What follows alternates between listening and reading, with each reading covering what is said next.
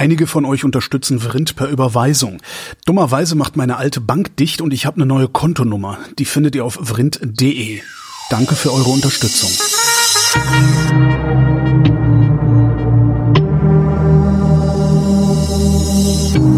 Wer redet, ist nicht tot. Willkommen zum Geschichtsunterricht mit Matthias von Hellfeld. Hallo Matthias. Jawohl, guten Tag. Thema heute, die Schlacht bei Riade, und zwar die andere Schlacht bei Riade, nicht die eine. genau. Äh, welche, 15. März 933. Und die andere? Ah, nee, das war ja die andere. Und die eine, ist, wann war die eine? Und Die lassen wir jetzt weg, das verwirrt nur. Ähm, ich habe mir so viel Mühe gegeben für, na gut.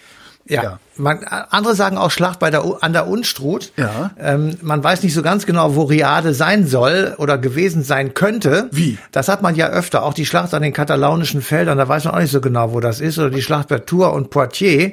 Das ist irgendwie so, ein da weiß man ungefähr, wo diese, das ist eine alte Römerstraße, wo die langläuft. Aber wo die Schlacht jetzt genau gewesen ist, das weiß man eben leider nicht. Aber, aber, aber, also, aber warum nicht? Ich meine, äh, Ja, du weißt auch nicht, wo jetzt wirklich äh, die Schlacht äh, neun nach Christus war. Äh, Varus, Varus, gib mir meine Legionen wieder. ja, okay, weil das war mitten im Wald, das kann ich ja nachvollziehen, aber das, Nein, du weißt es nicht. Nein, nein. Es gibt unterschiedliche Leute, die sagen, das war da und die anderen sagen, nein, es war hier. Die einen sagen bei Bielefeld und die anderen sagen bei keine Ahnung. Ähm, Ja. Also es ist schon, äh, manchmal ist es schon nicht so ganz eindeutig. Es gibt, es spricht dann vieles dafür, dass es da war und nicht dort und so weiter. Aber es ist eben nicht so, dass du sagst, ich weiß genau, dass es da war. liegt es daran, dass damals, also zu ihrer Zeit, diese Schlachten gar nicht so wichtig erschienen sind, wie wir sie heute nehmen?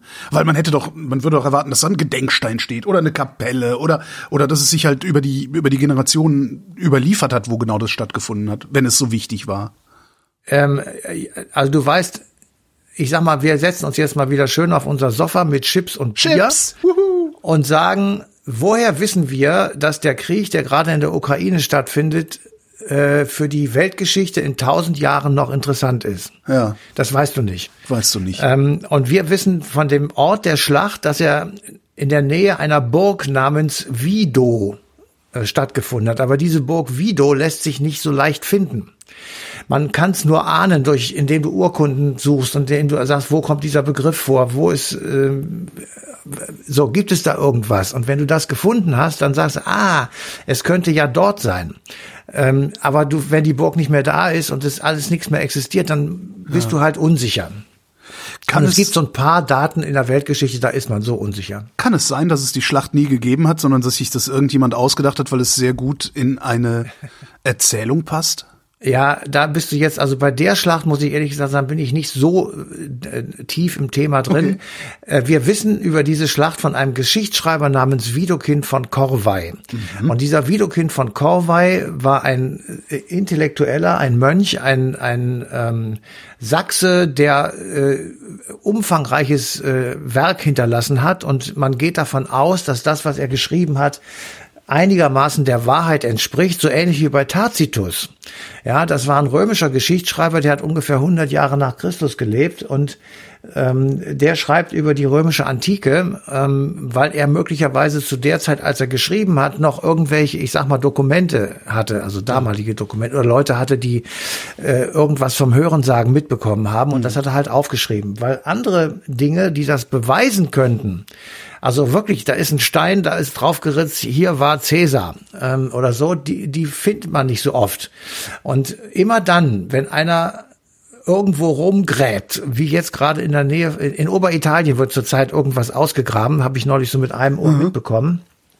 Da hat man dann als Schlagwort geschrieben, wir müssen möglicherweise die Geschichte der etruskischen römischen Könige neu schreiben. Die Hitler-Tagebücher sind gefunden worden. ja, genau, weil es dort eben äh, äh, Tonscherben äh, und, und äh, Vasen und äh, irgendwelche Haushaltsutensilien äh, gibt, die man bei einer Grabung gefunden hat, auf denen etwas zu lesen steht, was man jetzt mühsam entziffern muss, weil auch das ist nicht so ganz einfach, weil du ja eben nicht so genau weißt, wer das geschrieben hat, wes Sprache er war Ja. und was, was er jetzt sozusagen mit den Begrifflichkeiten meinte. Gibt es möglicherweise mehrere Übersetzungsvorstellungen ähm, Vorstellungen von ein und demselben Wort. Und wie würde das denn äh, sich der Inhalt verändern, wenn man das Wort XY einmal mit Pferd, einmal mit Kuh und einmal mit Rhinoceros übersetzt, Aha. um mal irgendwas zu sagen. Also das heißt, ähm, Es liegt Also halt nicht überall, es liegt nicht überall ein Rosetta-Stein herum. So ist es. Was im Übrigen eine Vrindt-Ausgabe, eine, eine Geschichtsunterrichtsausgabe Ja. war, für die wir Dresche bekommen haben, weil wir am Ende gar nicht erklärt haben, was der Rosetta-Stein eigentlich war. Ja, da muss man halt die Sendung hören. Das tut mir furchtbar Ja, leid. nee, in der Sendung sagen wir das halt nicht. Ach so, in eurer Sendung, in der äh, DLF ja. Nova. Ja, okay, dann müsst ihr DLF Nova hören. Wenn ihr Informationen wollt, müsst ihr zum Rundfunk gehen. Wir sind hier für Unterhaltung da. Ja, also ähm, insofern ist das manchmal wirklich ein bisschen schwierig. Ähm, und zwar, äh, weil man eben einfach auf bestimmte Dinge nicht so richtig an, äh, also nicht, nicht wirklich näher kommt. Und das Problem ist auch, ähm, äh, wenn du es dann suchst, dann sagt der eine, also äh, die Unstrut und, und die Schlacht an der Unstrut oder bei Riade, die wird irgendwo in der Nähe von Merseburg im heutigen Sachsen-Anhalt äh, stattgefunden Aber haben. So, äh, findest du das nicht ein bisschen verdächtig, dass es die Burg des Vidu äh, sein soll und aufgeschrieben hat sein gewisser Vidu-Kind? Das findest du nicht irgendwie verdächtig? das wie do und wie du. ah ja, das ist ja ein er himmelweiter Unterschied. Aber ich war nicht dabei, auch wenn man das glaubt, ähm, sozusagen mir unterstellen zu können.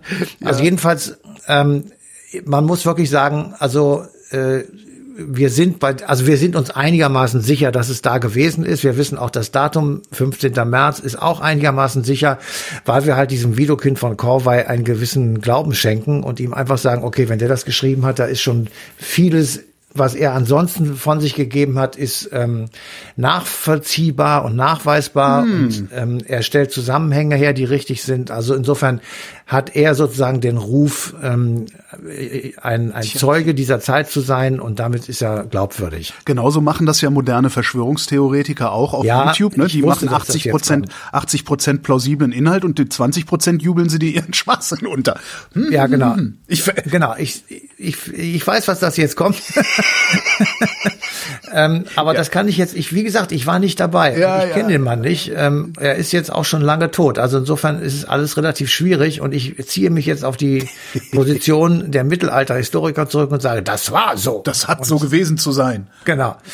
Ähm, ich wollte aber noch, bevor wir jetzt weiterreden, weil das schon auch eine wichtige Schlacht ist und auch mit Heinrich I. ein wichtiger König an den Start kommt, ganz kurz nochmal zum, zur Schatzkiste des unsinnigen Wissens greifen und ähm, sagen, wir reden nicht davon, dass hier ein ostfränkisches, sage ich mal, Heer gegen die Hunnen gekämpft hat, sondern es hat gegen die Ungarn gekämpft. Und jetzt ist die Frage, wo ist denn eigentlich der Unterschied? Ich wollte gerade sagen, waren die, waren die, sind die Ungarn nicht Ex-Hunnen?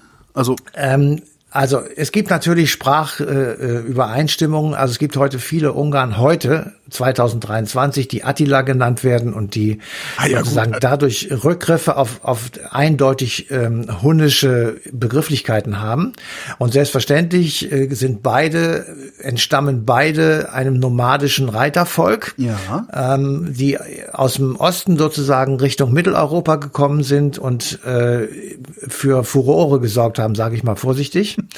Aber die Hunnen sind etwa 450 nach Christus, ich sag mal, ausgestorben, beziehungsweise sind einfach von der Bildfläche verschwunden, weil ihre ständigen Raubüberfälle, die sie unter anderem mit Attila in Mitteleuropa, vor allem aber auch in England gemacht haben, äh, in, in, in Nordeuropa gemacht haben, ist den Leuten derartig auf den Zwirn gegangen, dass sie ähm, sich dagegen allmählich gewehrt haben und tatsächlich als Alternative feste Strukturen, also Königtümer und äh, f- etablierte Gesellschaftsstrukturen sozusagen aufgebaut haben, die das, die da nicht mehr so anfällig waren, weil die Hunden sind gekommen, haben geraubt und sind wieder abgehauen. Die waren nicht auf Eroberung in dem Sinne aus. Ähm, manche haben sich sozusagen auch ähm, äh, irgendwo niedergelassen und sind dann mit der Bevölkerung vermischt worden.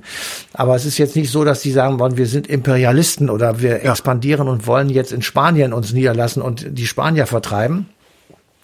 Sondern sie haben gehört, dass die Europäer relativ reich sind, damals schon, und haben gedacht, super, da kommen wir mal schnell hin und dann äh, hin und weg sozusagen. Mhm. Und das ist auch mit den, Hung mit den Ungarn kann man das auch so ein bisschen so sagen. Ja, die kamen auch äh, von Osteuropa Richtung Mitteleuropa und haben dann gesagt, hier kann man gute Beute machen.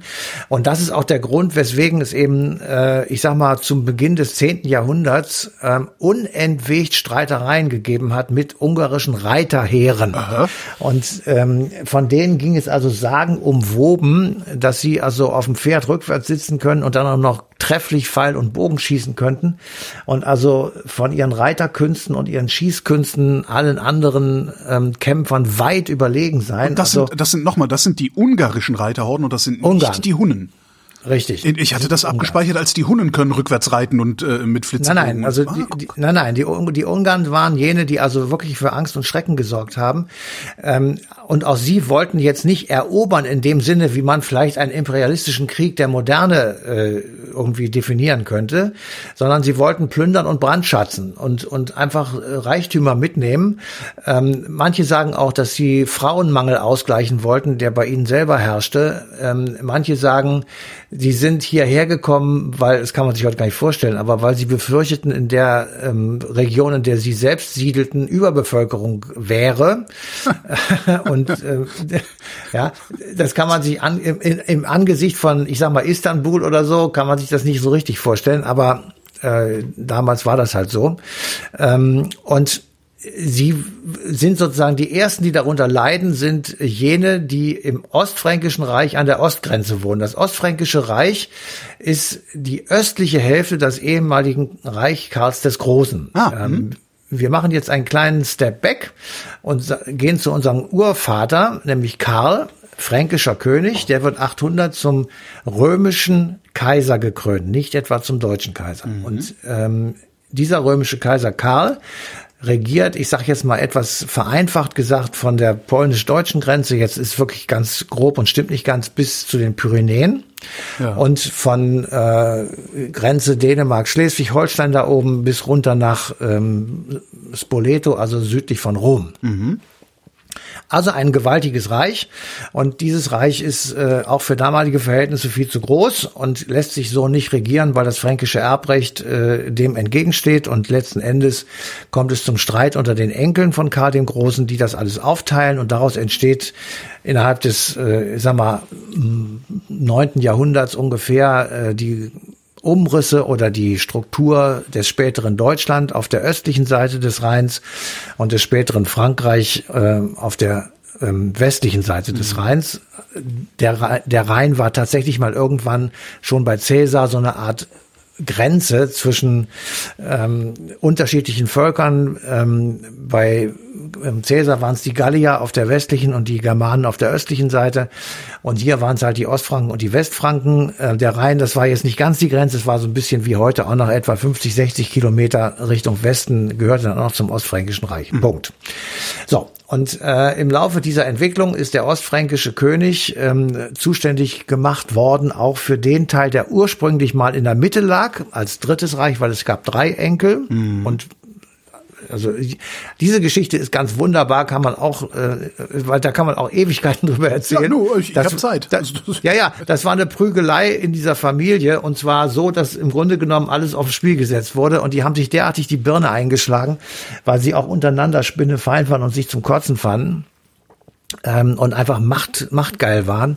Jedenfalls äh, das Ende vom Lied ist, dass die Mitte, ähm, die einem gewissen Lothar gehörte, daher der Name Lothringen. Lothringen ah. Genau, ähm, dass die Mitte dann auch unter Ost und West aufgeteilt wurde und dann waren es halt nur noch zwei Reiche, also Westfränkisch und Ostfränkisch und äh, das, was heute Italien und Österreich und die Schweiz und so ist, das gehörte halt ähm, qua Teilungsvertrag seit 888 ähm, zum Ostfränkischen Reich und damit war der ostfränkische König sozusagen auch der Oberhirte des Oberhirten, also des Papstes, mhm. ähm, während der westfränkische König ähm, gegen Papst, äh, teilweise gegen Päpste, das war dann so im 12., 13., 14. Jahrhundert ähm, aber eben auch Strukturen legte, die viel einfacher waren, nämlich zentral auf Paris, auf die Isla Cité, da waren die alten römischen Kastelle und da wurde das Land regiert. Und der ostfränkische König hatte halt dieses riesige große Land zu verwalten, wo unter anderem eben das heutige Italien bei war.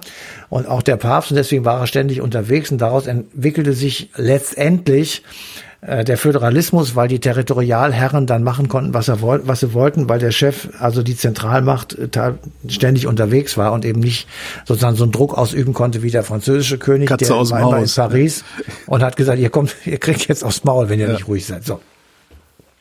Wir kommen wieder zurück äh, zum Jahr 933. Äh, also wir sind ungefähr 130 Jahre hinter Karl dem Großen und es hat äh, unterschiedliche Dynastien im Ostfränkischen Reich gegeben. Die Karolinger, man glaubt es kaum, war natürlich äh, am Anfang da, also die Nachfolger von Karl, deswegen Karolinger. Und ähm, der erste aus dem sächsischen Geschlecht, also ein, er- der erste Sachse, der auf dem Stuhl ähm, des deutschen römischen, des, muss man so sagen, deutsch-römischen Königs saß, ähm, das war Heinrich der Erste. Und Heinrich der Erste ähm, wird sozusagen dadurch belästigt, dass also seit 920 ungefähr die die Ungarn ständig in sein Reich einfallen und eben das tun, was ich eben schon gesagt habe, nämlich Unruhe stiften, ähm, plündern und brandschatzen. Und äh, seine Leute finden das ziemlich furchtbar, aber er kann auch nicht viel dagegen machen, weil er ihnen unterlegen ist. Hm. Wie, wie Und kann dann- er denen unterlegen sein? Der hat doch ein riesiges Reich. Also Ja, aber der ist, äh, das ist, äh, hatte ich ja gerade versucht zu erklären. Das ist nicht so einfach. Der deutsche, später der deutsche Kaiser war ein riesig, ein mächtiger Mann. hat es er aber nicht geschafft, eine vernünftige Heer. Armee auszuheben. Er hatte kein eigenes Heer. Und er musste, wenn er ein Heer haben wollte, zu den Territorialherren gehen und Mm. sagen, würdet ihr mir freundlicherweise einige Soldaten geben? Dafür kriegt ihr von mir Zinsrechte oder ihr dürft Wegerechte, ihr kriegt Ländereien, was weiß ich.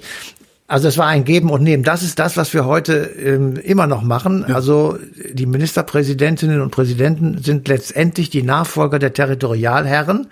Und der Bundeskanzler ist der Nachfolger äh, des römischen Kaisers, der in Berlin sitzt. Und die kommen dann immer alle angeritten und prügeln sich mit dem. Ja, und die um Länder sagen immer, nee, Einfluss- das muss der Bund bezahlen. Genau, um, um Einfluss, Geld und Macht. So, und das war damals letztendlich natürlich ein bisschen martialischer ähm, nicht anders. Ja, aber ist halt heute genauso. Also die, die Bundesländer sind, haben ja auch weniger Schulden als die Bundesrepublik selbst. Also der Bund ist ja, ist ja ärmer als die Länder. Ist Ja. ganz witzig, die Parallelen. Ja, genau. so also ja. äh, daher kommt das auch. Also es ist, in Frankreich ist es total äh, auf Paris bezogen. Deswegen haben die einfach in den Departements keine größeren Probleme. Also jetzt von von Machtstreben her gesehen. Ja, Und das sind halt äh, Verwaltungseinheiten und bei uns sind es halt Leute, die ja durchaus eigene Ambitionen haben. Das ist ja gar keine Frage. So. Also wir sind ungefähr im Jahr 920. Es gibt diese Einfälle der Ungarn und das geht dem Heinrich Ersten schwer auf den Sack, weil seine Leute auch also keinen Bock mehr darauf haben, äh, ständig verdroschen zu werden. Und äh, es gelingt ihm also äh, 926 einen dieser ungarischen Oberfürsten festzunehmen und sozusagen als Unterpfand dann mit den Ungarn einen Deal auszuhandeln. Und dieser Deal be bedeutet, wir haben jetzt für neun Jahre, warum gerade für neun, weiß ich nicht, neun Jahre Waffenstillstand. Das heißt, ihr werdet jetzt hier nicht mehr einfallen, sondern ihr haltet die Füße still. Dafür kriegt ihr von mir, Heinrich, Tribut, sprich Kohle. So. Das war auf den ersten Blick ziemlich bescheuert, auf den zweiten Blick aber hochintelligent, weil er während diese, dieses Waffenstillstandes die Zeit genutzt hat, aufzurüsten und neue Befestigungsanlagen zu bauen.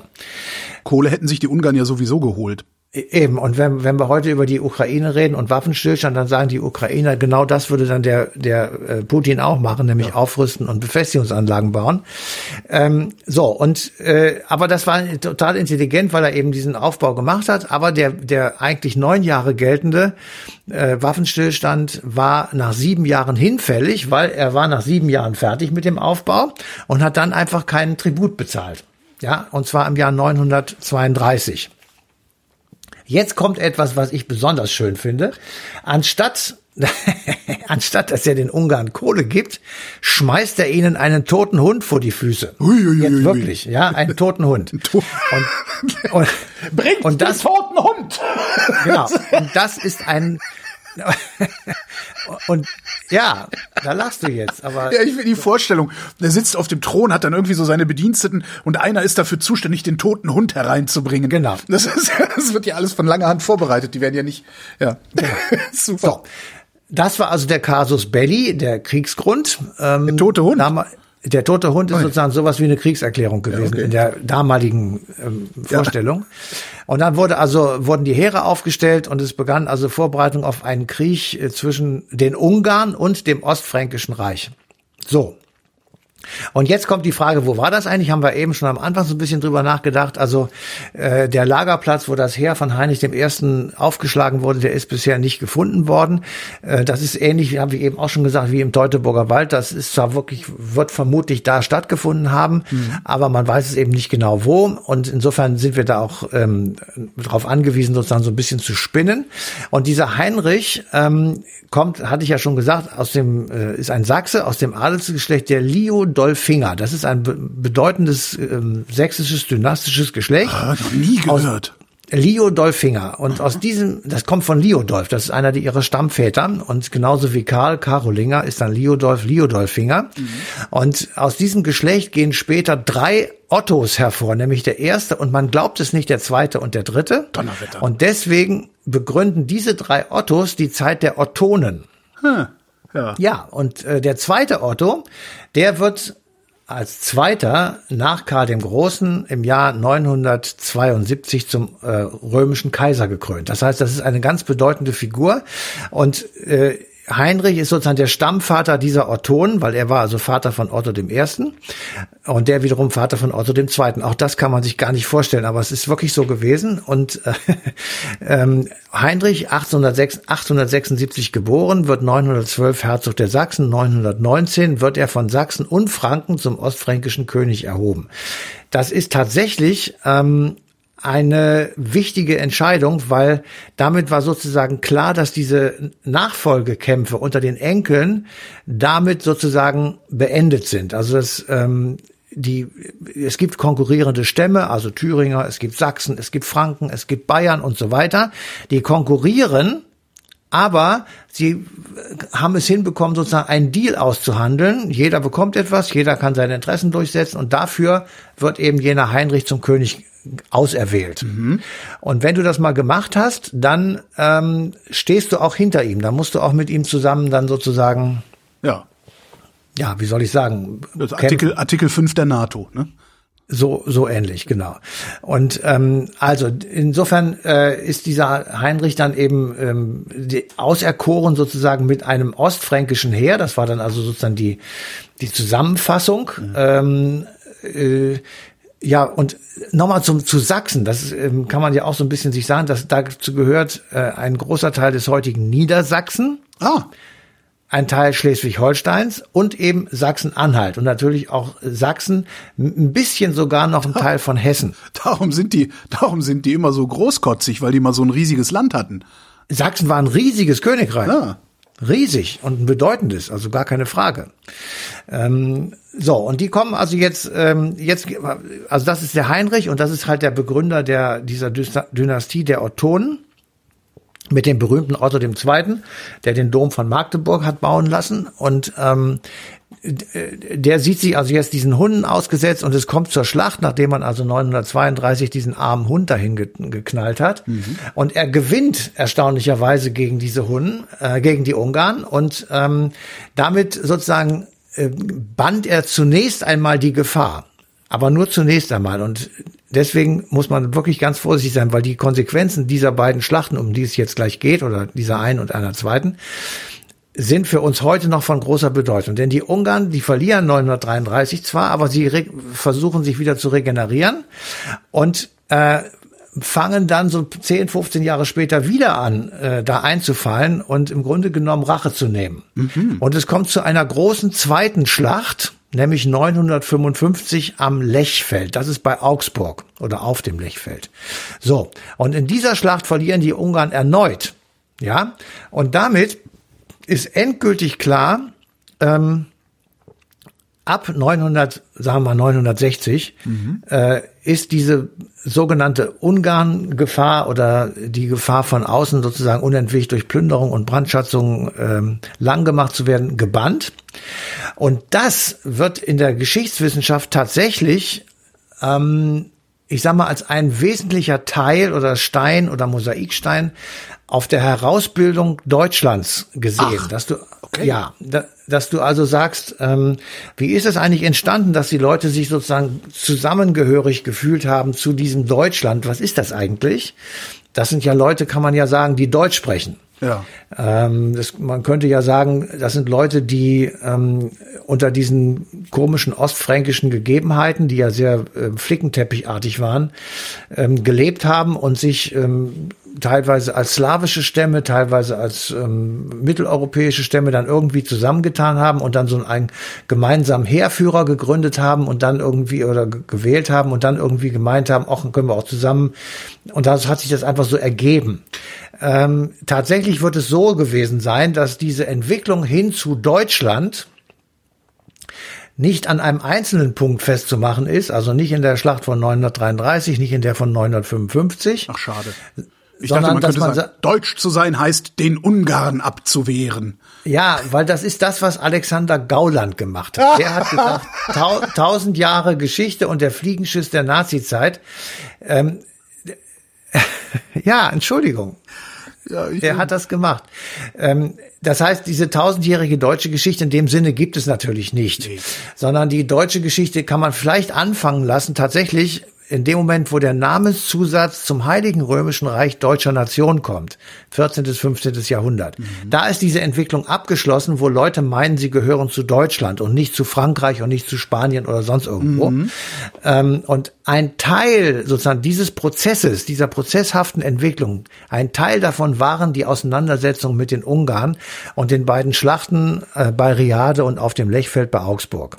So, und damit ähm, kann man auch, man kann das auch dadurch äh, sagen, dass äh, bei der zweiten Schlacht 955 auf dem Lechfeld ähm, ist nicht mehr Heinrich der Erste am Start, der ist dann schon ähm, äh, gesegnet, sondern sein Sohn Otto der Erste. So und bei dem kämpften Franken, Bayern, Schwaben und sogar Böhmen mit, weil die sozusagen gemeinsam und das hat man ja in der Geschichte oft, die Erfahrung gemacht haben, von den Ungarn bedroht zu sein. ja.